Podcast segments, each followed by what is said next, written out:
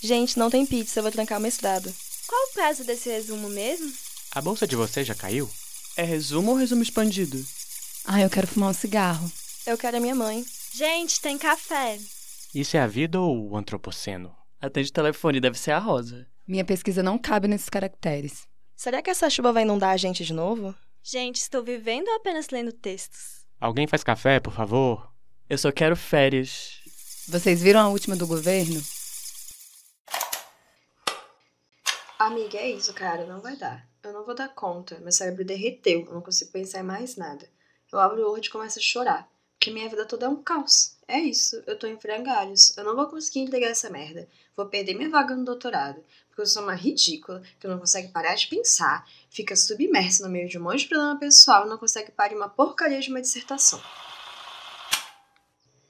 E com esse trechinho de caos, pânico e destruição, tá no ar mais um episódio de Conversas da Cata, o seu podcast de antropologia mais irreverente, ou fofoca em ABNT.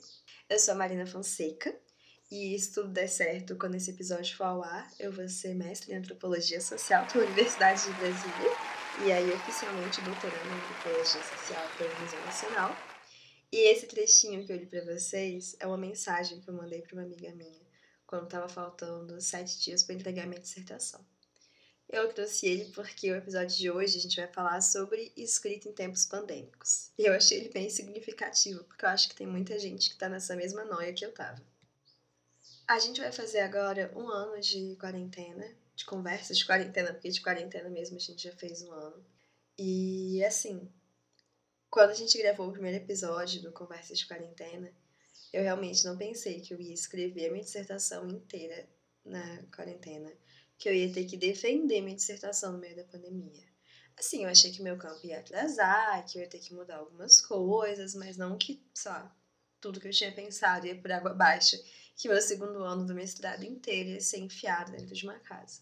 E aí a gente resolveu fazer essa pílula para poder compartilhar um pouco como é que foi essa experiência de escrita. É, eu vou trazer um pouco como é que foi a minha experiência de escrita, então talvez tenha um quesinho um pouco pessoal, já peço desculpas previamente. E gente também vai trazer o relato de duas colegas, da Leila, que está escrevendo a tese com uma criança pequena em casa, e da minha grande amiga, Ana Carol, que também faz parte da equipe desse podcast que passou, enfim, por uma série de problemas e perdas durante esse processo de pandemia e de escrita.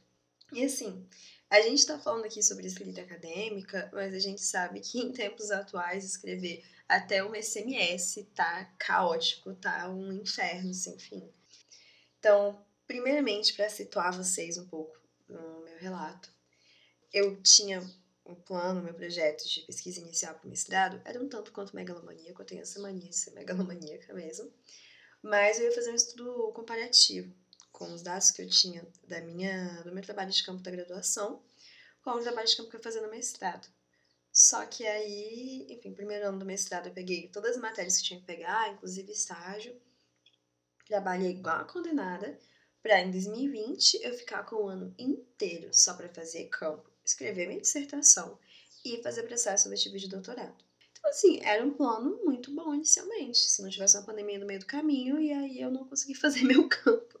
Eu fui basicamente a única pessoa da minha turma que não conseguiu fazer, tipo, nada de campo. A galera conseguiu fazer um pré-campo, alguma coisa.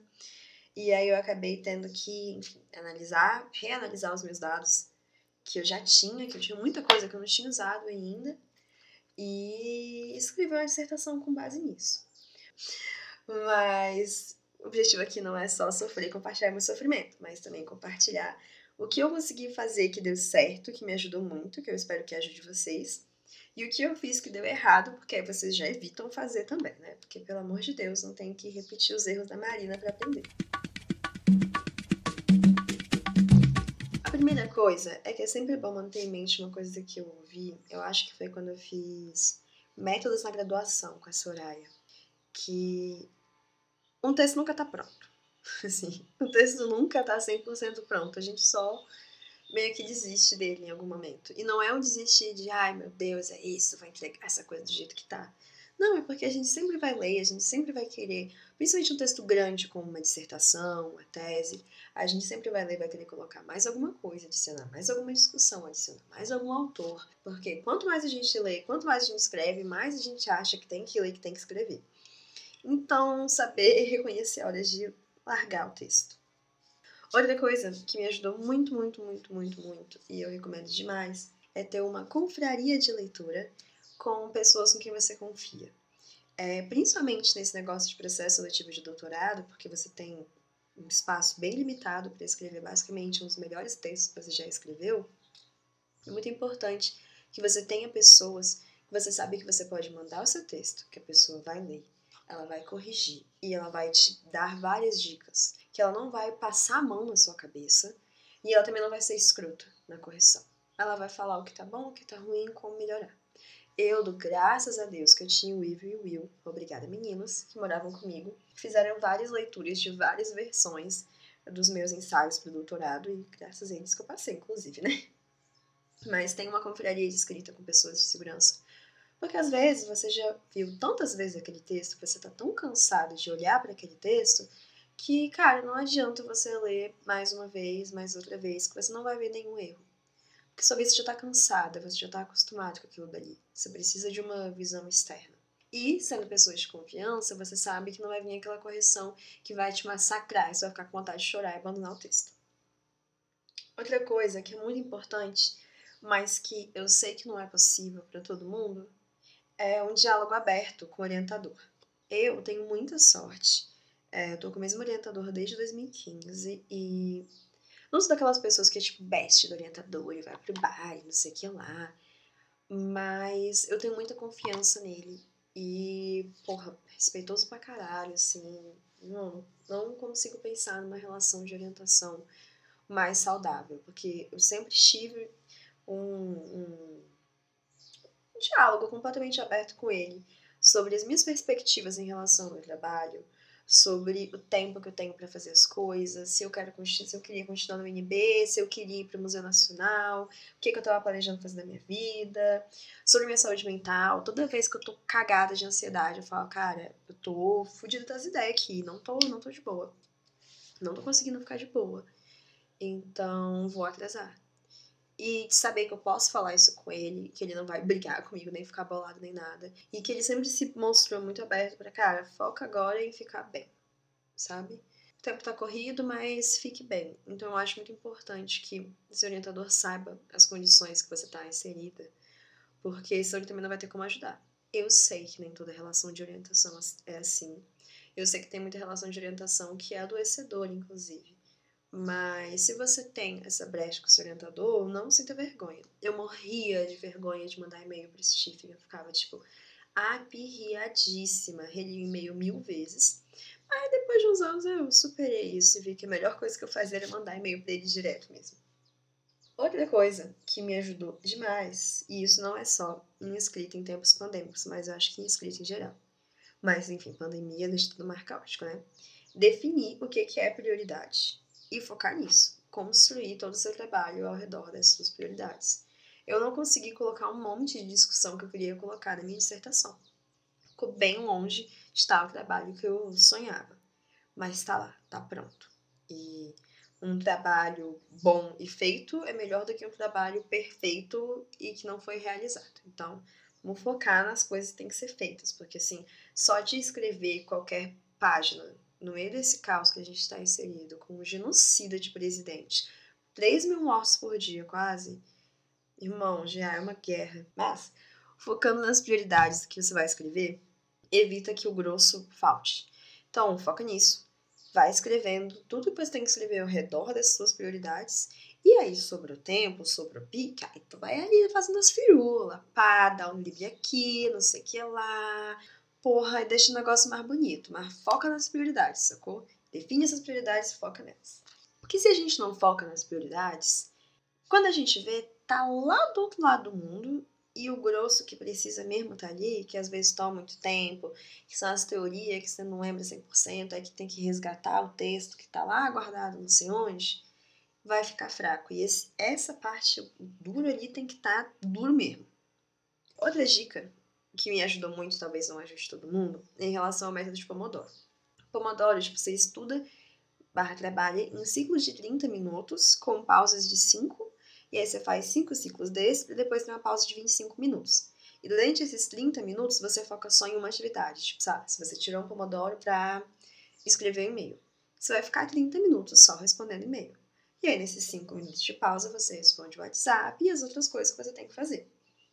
Eu acho o Pomodoro muito bom para leitura e revisão de textos. Não consigo usar na escrita, porque minha escrita é meio louca, meio fluida, do nada tô indo, do nada não tá mais indo. E aí, quando vem aquele momento de iluminação divina que eu tô rendendo, não posso cortar aquilo dali, não, senão nunca mais vai voltar. Mas, para revisão e para leitura, eu acho muito bom, porque para me ajudava o tempo a passar mais rápido e eu me via avançando nas coisas. Porque quando eu só sentava para trabalhar, acho infinito. Então, ah, eu vou levantar daqui quando isso tudo estiver terminado.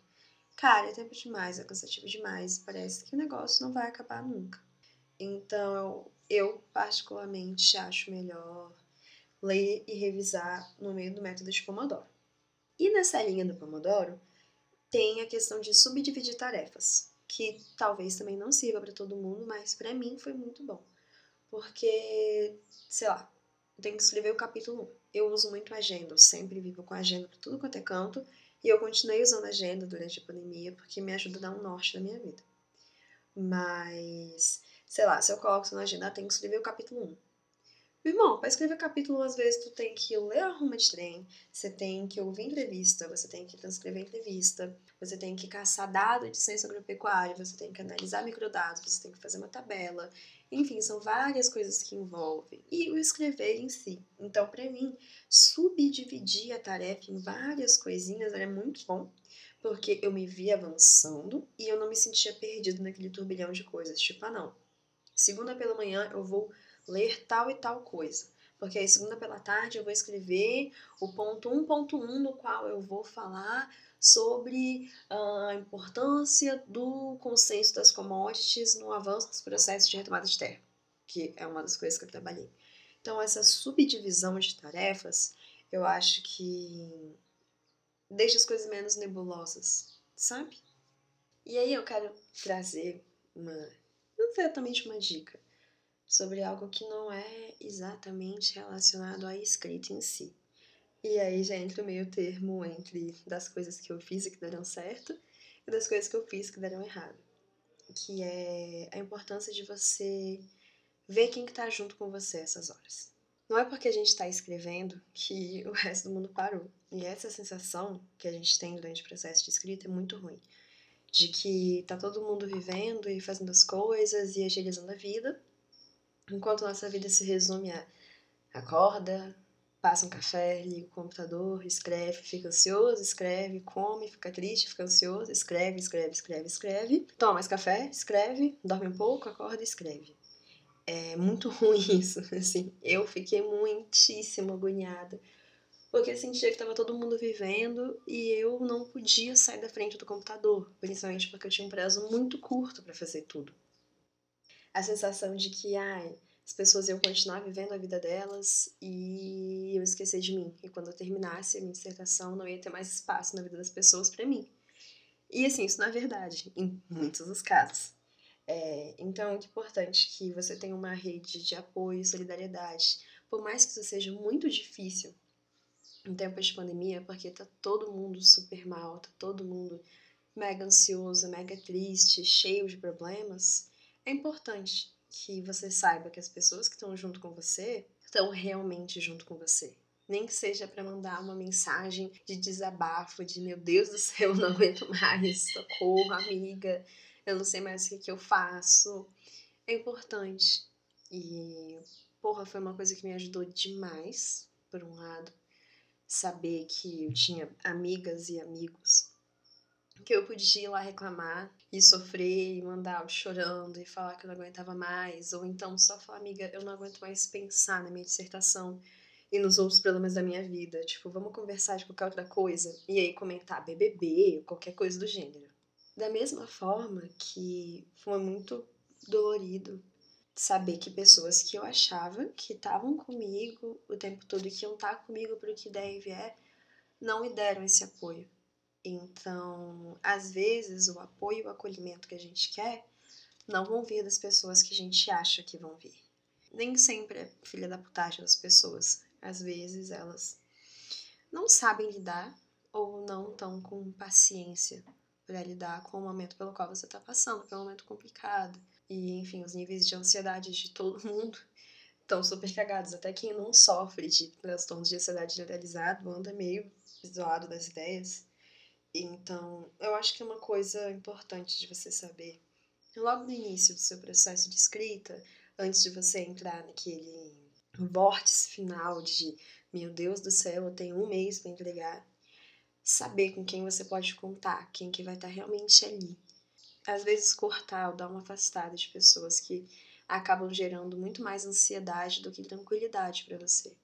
Porque, olha, por experiência própria mesmo, vocês não querem ficar lidando com um caos afetivo quando você tem uma semana para entregar a sua dissertação. Foi nessa situação que eu mandei aquela mensagem que eu li no início do episódio, porque foi realmente muito ruim, assim. Além de estar no caos da entrega da dissertação, ter que lidar com problemas afetivos, de amizade, relacionamentos, etc., te tira mais ainda do eixo. Então, não tentem resolver essas coisas enquanto você estiver no processo de escrita. Não tente, sei lá, resolver qualquer tipo de problema pessoal que pode ser postergado durante seu processo de escrita, porque senão vai ser muito, muito, muito pior. Então não façam o que eu fiz. Outras coisas que eu fiz e não recomendo mesmo são a primeira de todas, demorar para aceitar a realidade que a gente está inserido. É, eu fiquei muito tempo achando que. Não muito tempo, mas eu passei uns meses achando que, ok, tá rolando a pandemia, mas no final do ano, isso de 2020, já vai estar tá mais tranquilo, lá para outubro eu vou conseguir fazer um campo, vai ser corrido, mas as coisas vão dar certo. Não. Foi por isso que eu acabei ficando tão apertada na hora de escrever minha dissertação, porque eu demorei muito tempo para aceitar que as coisas não iam sair do jeito que eu queria que elas saíssem. Então, cara, a gente está no meio do caos, faça o seu planejamento pensando nesse caos. Se as coisas derem certo, derem bom, porra, massa, você faz coisa que você queria fazer. Se não der certo, é isso, tem que aceitar a realidade que a gente está. É, e nessa mesma linha vem a questão do apego ao tema. Eu queria muito, muito, muito desenvolver logo essa pesquisa.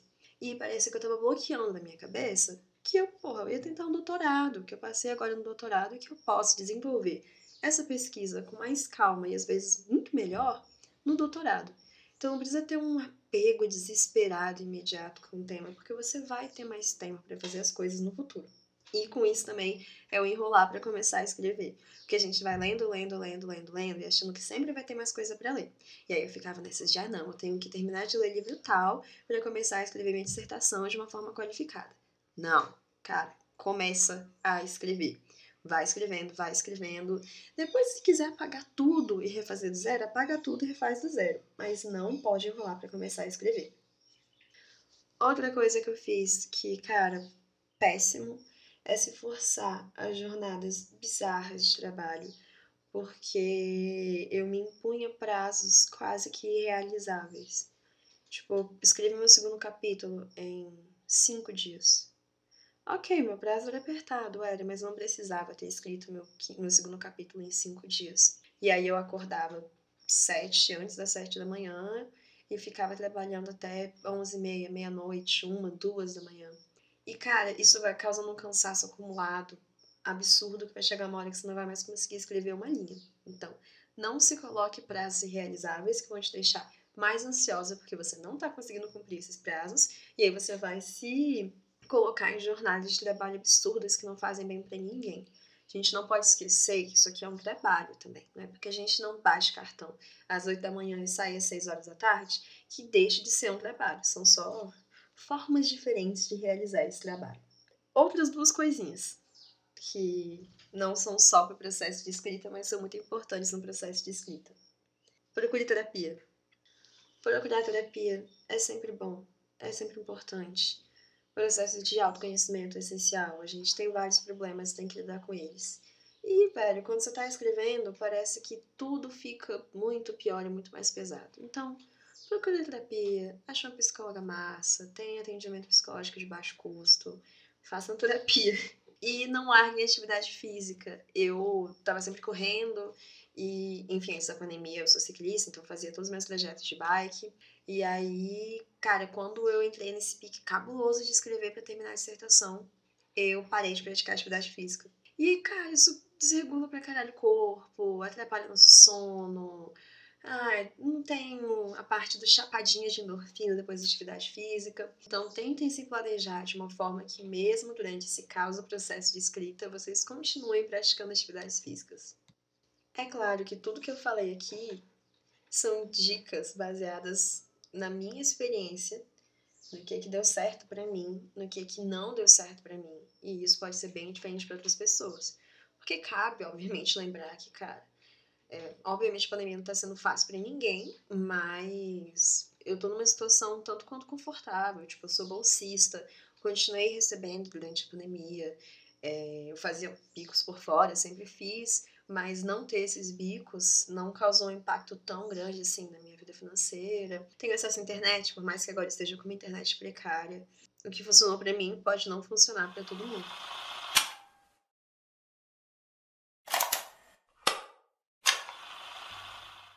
Olá, pessoal. Aqui é Ana Carol. Eu sou mestranda em antropologia pela UNB e também uma das integrantes do Conversas da Cata.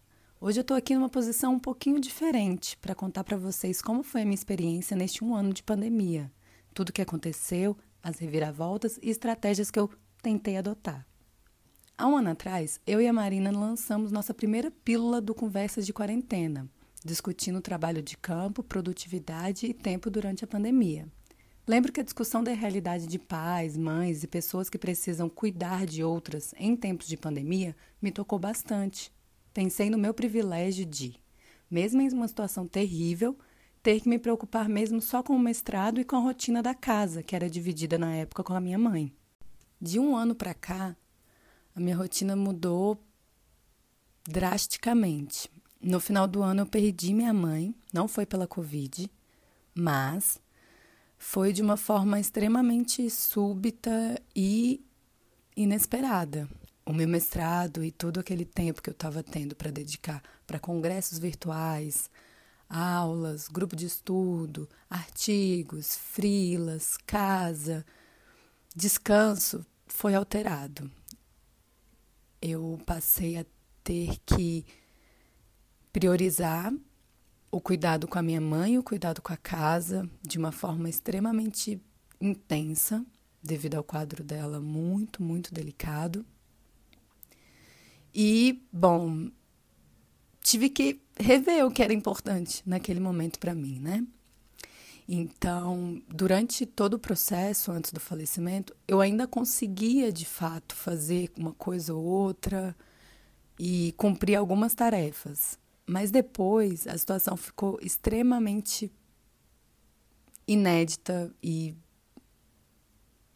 imprevisível, né? Então, a estratégia que eu encontrei foi a estratégia de parar. Depois de tudo, eu não tinha outro recurso senão parar o mestrado. Era a vida de uma pessoa muito, muito, muito importante para mim que tinha sido perdida num processo extremamente delicado.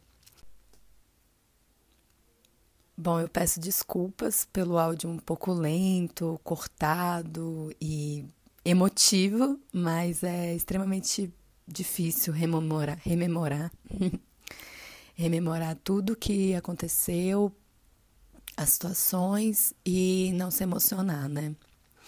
Então, a estratégia que eu encontrei com a ajuda de muitas pessoas, assim, com pessoas muito próximas e muito queridas, foi de parar. Para isso, eu precisei aceitar que eu precisava de ajuda médica, de ajuda do pessoal da saúde, para conseguir minimamente passar pelo processo de luto de uma forma mais tranquila. Eu não sei se vocês que estão me ouvindo já vivenciaram algo parecido com pessoas tão próximas essa foi a segunda situação na minha vida que eu tive que enfrentar um luto repentino e eu percebi o quanto o quanto era importante para mim naquele momento pedir ajuda. Então, essa foi a segunda estratégia que eu adotei, eu pedi ajuda. Eu não conseguiria, naquele momento, continuar com as prioridades, com as demandas, com a lista que eu tinha feito um, dois, três meses antes. Então, falar para mim mesma, eu não consigo fazer isso agora, era muito difícil. Eu tive que ouvir de muitas pessoas: cara, vai descansar, cara, você precisa parar. Mas a pressão de estar no mestrado, de ter que entregar um trabalho, de saber que vai ser um trabalho avaliado, criticado, me botava muito medo e me colocava com uma sensação de precisar continuar a todo custo. Muitas vezes existe uma estrutura que, de forma sutil, uma estrutura social, vai colocando essa necessidade da produtividade, da, do não do não parar, do conseguir a qualquer custo, da positividade tóxica, né? Que impõe a gente a constantemente ter que se manter naquele nível de alcance de demandas. Bom, eu não conseguia naquele momento e hoje eu reconheço que em todas as etapas que eu tenho do mestrado, que eu já tive, que eu tenho agora, o parar e o pedir ajuda são importantes. No meu caso, eu tive que fazer isso de uma forma mais demorada. Mas quantas vezes a gente não precisa de ajuda, mesmo com processos pequenos, situações, é, tristezas que acontecem no, no meio do caminho e que a gente, às vezes, se força a continuar ali naquele momento.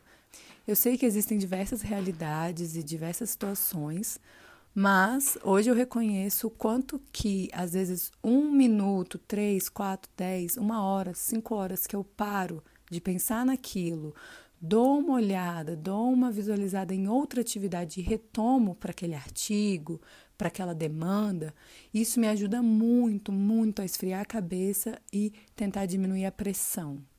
É, eu agradeço por terem me ouvido e espero que eu tenha ajudado a se a, a refletir um pouco sobre a importância da gente dar espaço para essas tristezas repentinas ou às vezes não repentinas que surgem na nossa vida e que nos impõem sim uma troca de prioridades.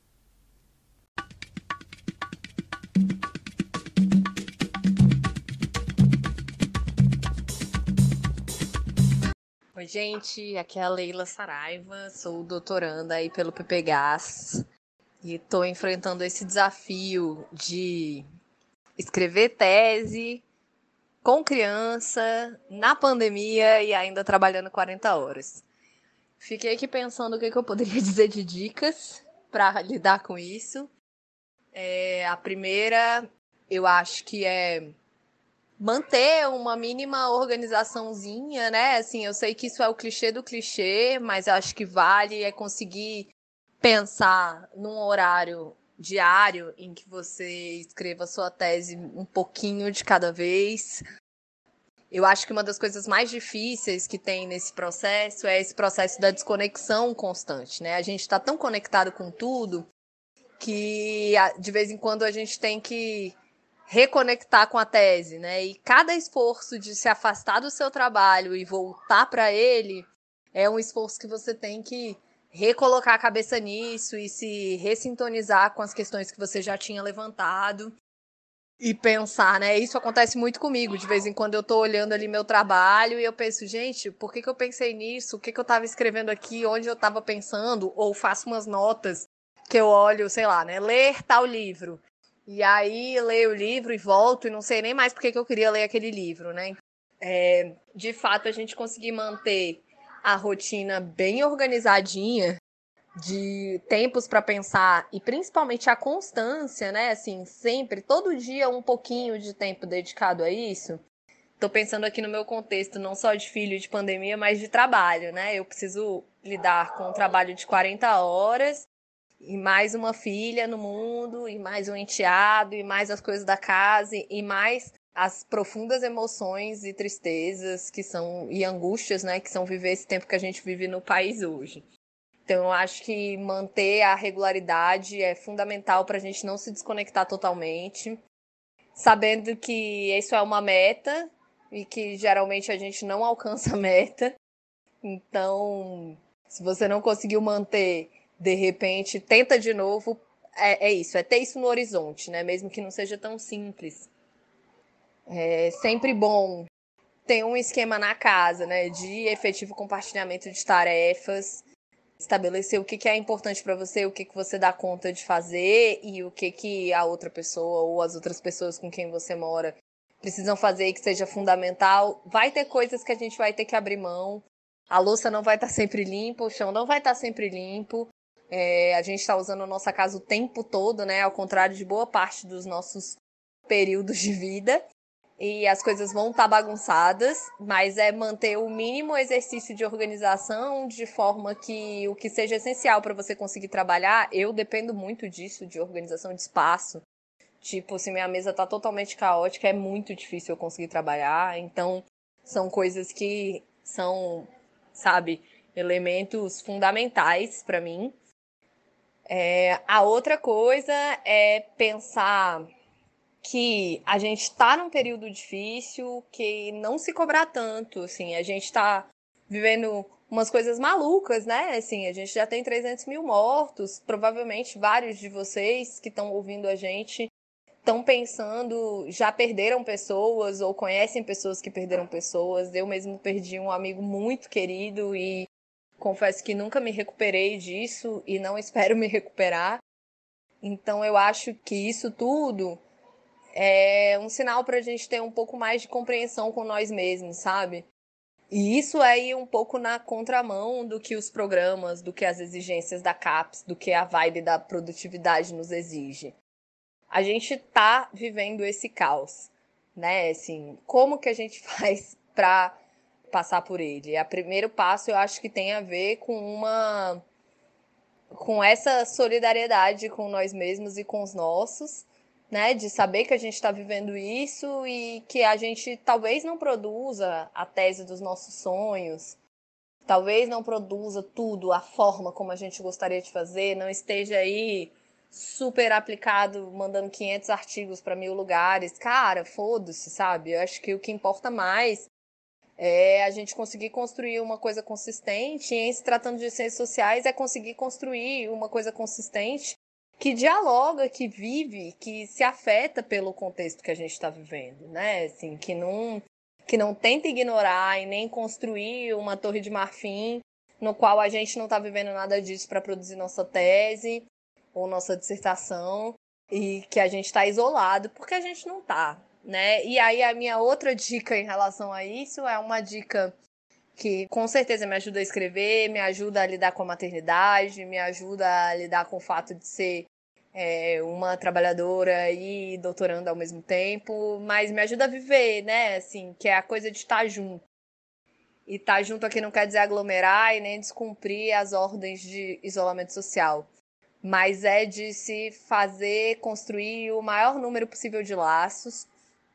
E isso em termos políticos, por exemplo, significa se organizar para enfrentar isso que a gente está vivendo. E em termos também políticos, mas de outra forma, significa construir laços, possibilidades de rede de apoio, possibilidades de amizades e companheiros do doutorado e do mestrado que estejam que se disponham a ler as suas coisas, é, comentar, revisar, dar sugestões se abrir para essas possibilidades do coletivo é uma coisa que, de forma geral, nos salva desse momento que a gente está vivendo. Eu penso muito isso em relação à maternidade, né? Eu sempre achei que a minha maternidade ia ser uma maternidade comunitária, que eu ia estar tá com a minha bebê no mundo e que eu ia estar tá com todo mundo cuidando dela junto comigo e construir as coisas junto comigo, né? Cuidando dela, ela passando de colo em colo. Mas a Covid impediu isso. Mas a Covid não me impediu de compartilhar as minhas angústias com as minhas amigas, não me impediu de procurá-las, de desabafar. E também não me impediu mais voltando para minha maternidade acadêmica, né, para o trabalho que eu estou produzindo, de construir laços que envolvam um projeto coletivo de saber, sabe? Que não seja só um saber que eu tenho que ser gêniazinha e construir isso sozinha. É, a gente tem que conseguir driblar essa imposição neoliberal da academia de nos empurrar para produzir ciência sozinhos e solitários e competindo uns com os outros. Não é isso, cara. A nossa saída é apostar justamente que estando juntos e ouvindo os retornos e compartilhando e construindo os saberes uns dos outros coletivamente, a gente avança. É, eu acho que isso é um conselho que salva para a vida no geral, mesmo se é que vai existir uma vida no geral sem pandemia. Já valia antes, mas agora vale mais ainda quando a gente está forçado a se isolar. É a gente construir laços de outro tipo, com outras plataformas, com outras possibilidades, mas que mantenha vivo o senso de coletividade que a gente precisa ter para lidar com o mundo acadêmico e com o mundo capitalista acima de tudo. É isso.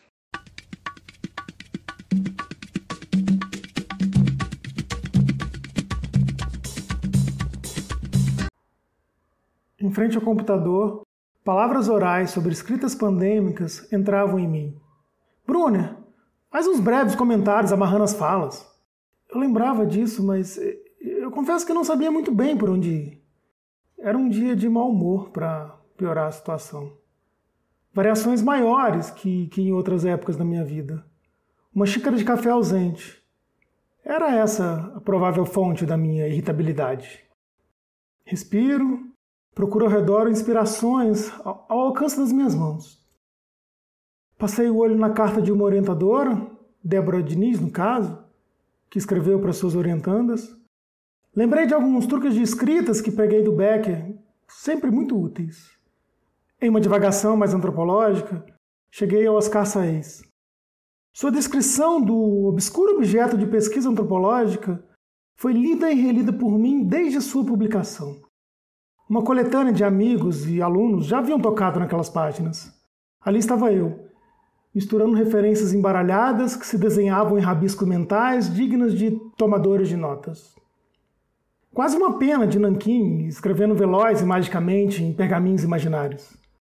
Mãos inquietas rabiscam frases soltas no caderno de ideias. Um checklist de tudo até aqui. Dicas baseadas nas experiências mais concretas com altas doses de caos e desespero atravessaram as palavras de Marina. Um texto nunca está pronto. Amigos leitores nos salvam, prioridades no fio central da tese, amigos para dividir o peso, colocar as ideias no papel o mais rápido possível, uma corrida e uma conversa com o terapeuta nos intervalos, além, é claro, da consciência que vai sair do trabalho possível. Um pouco mais para o lado do alvo daquele que a gente sonhou. Logo depois, Anne estava ali para nos dizer que respirar é preciso. As generosidades com nós mesmos para aceitar e lidar com um turbilhão de afetos embaralhados pelas surpresas indesejáveis e inesperadas que não avisam a sua chegada. Era uma pausa para o ato de nos reequilibrarmos com o universo. Abraços, ainda que virtuais, e apoios sinceros daqueles amigos que não vão jogar simplesmente positividades tóxicas em cima do nosso colo. Leila falou em seguida. E todas as três tocam nesse cuidado com os nossos. A lembrança imaginativa de uma coletividade em devir, segurando seu bebê, me tirou sorrisos. Algumas ideias sobre estar junto ganharam novos contornos em nosso processo de adaptação, e ela nos lembra disso. Reorganizações da casa e do nosso mundo mais nuclear são fundamentais para impormos um ritmo maratonado de pelo menos um tiquinho de horas de trabalho por dia. O ideal é que as desconexões entre a vida e os parágrafos escritos não extrapolem os limites do esquecimento. E mais uma vez alguém lembra: não se cobre tanto. Divida todos os pesos possíveis com as pessoas mais importantes de sua vida. É muito mais fácil dizer isso para os outros, certamente, mas não se esqueça. Seja generoso com você mesmo. A caneta para e os dedos alcançam o celular. O movimento que alguém que estivesse dentro da minha mente, ao mesmo tempo que me observava da porta da sala, diria ser um ato de procrastinação em início de desenrolo. Mas a senha com digital de acesso não estava a desbloquear o ritmo do meu tempo de trabalho marcado no aplicativo que me confere todas as estatísticas de um dia dividido no meu Pomodoro, de 40 minutos de trabalho e 10 de descanso. Obviamente, com uma série de outros tempos dessas dualidades que se expandem e contraem, de acordo com algumas variações de ritmo limitadas pela expansão da bexiga que um bebedor de água voraz como eu, e com muita regularidade, tem durante o dia. Já no meu celular, abro meu navegador pessoal. Ele conta hoje com 21 janelas abertas. Fora os três novos blocos acumuladores de guias que me angustiam nessa última versão que não sei os passos básicos para desatualizar. Notícias do UOL que me fazem imaginar pelo menos uns cinco nomes mais interessantes que Butanvac. Ah, sim, voltei. E sei exatamente para onde ir. A primeira de todas essas abas. Um artigo que recebi de uma amiga depois me senti muito mal por não entregar uma introdução de um livro que organizei. Eram os primeiros meses da pandemia e um mês depois eu descobri que três míseros parágrafos e mudanças pontualíssimas aqui e ali separavam essa obra incompleta, que me deixaram esgotado, a outra que me dei por muito satisfeito. Descubro logo que o artigo original foi publicado há exatamente um ano, dia 27 de março de 2020. E vou a ele em seu aniversário. Essas coincidências com áreas de anunciação do universo chegam sempre com surpresa. Eu sabia que tinha guardado para o tempo quase sempre desligado do, do contexto original. Um ano depois da primeira paralisação, quando a normose das mortes se reatualizam em picos que não parecem ter fim, aqui estamos. Tudo volta a um ponto triplamente assustador em meio a variantes made in Brasil. Os mais diversos tipos de negacionismo, fake news e antipetismos continuam em alta. As vacinas dão uma perspectiva de horizonte e nos tiram uns poucos sorrisos de vez em quando. Lá estava ele. Quarentena. Por que você deveria ignorar toda a pressão para ser produtivo agora? De Aisha Amabi.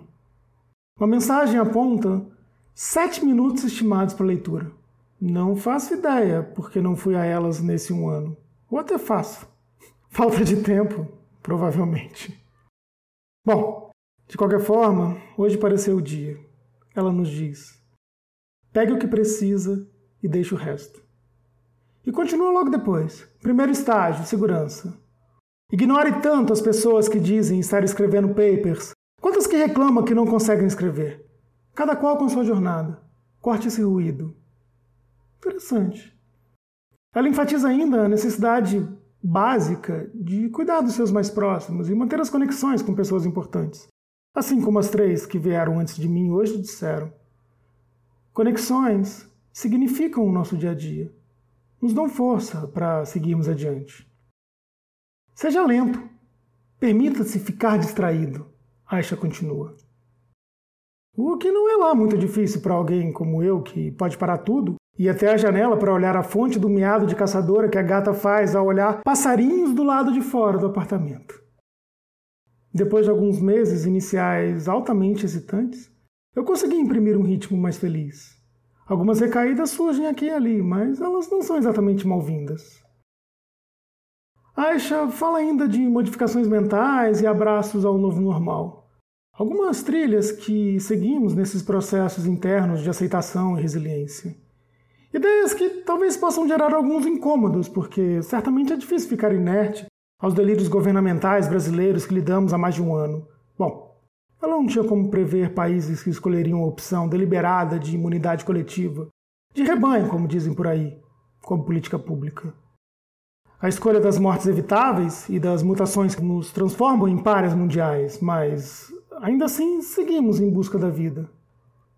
Aceitar significa entender que vivemos a partir do que temos hoje. E, como Leila disse, não elimina a ideia de que vamos nos organizar para enfrentar o que temos diante de nós. De qualquer forma, voltando para a escrita, seja em tempos pandêmicos ou não, ela tem uma hora de angústia. Em uma dose bem alta para os acadêmicos e seus prazos impossíveis de serem cumpridos. Sonhos com páginas e páginas em brancos que continuam assim, por mais força que se coloque nas teclas, já povoaram algumas noites de sono de nós que estamos habituados com a escrita acadêmica. E não acadêmica também. Nesse finzinho, depois de tudo que já foi dito no episódio, deixo alguns exemplos. Ao escolher dicas e caminhos como sugestão, duas ideias se materializam aqui. Do que eu falo quando eu falo de corrida, um livro de Haruki Murakami com metáforas de suas maratonas e escritas, e fundamentalmente o projeto Como Eu Escrevo, de José Nunes. Você tem uma rotina matinal? Em que hora do dia você sente que trabalha melhor? Você tem algum ritual de preparação para a escrita? Você escreve um pouco todos os dias ou períodos concentrados? Uma vez que você compilou notas suficientes, é difícil começar? Você lida com as travas da escrita, como a procrastinação, o medo de não corresponder às expectativas e a ansiedade de trabalhar em projetos longos? Quantas vezes você revisa seus textos antes de sentir que eles estão prontos? O que você diria a si mesmo se pudesse voltar à escrita de seus primeiros textos? Para essas perguntas e algumas outras, vocês acharão mais de 400 respostas dos mais variados tipos de escritores. Pessoas que fazem isso no seu dia a dia. Nada mais interessante do que descobrir os inúmeros caminhos e possibilidades de se chegar ao ponto final. Em tempo, com as ideias no prelo, minha amiga Lenita achou tudo batuta, mas colocou uma linha a mais, dizendo para mim que duas abas tinham que ser abertas no meu navegador: Grada Quilomba e Conceição Evaristo. Anotado. E esse foi mais um episódio do Conversa da Cata. Sigam a gente nas redes, arroba podcast da Cata, e até a próxima!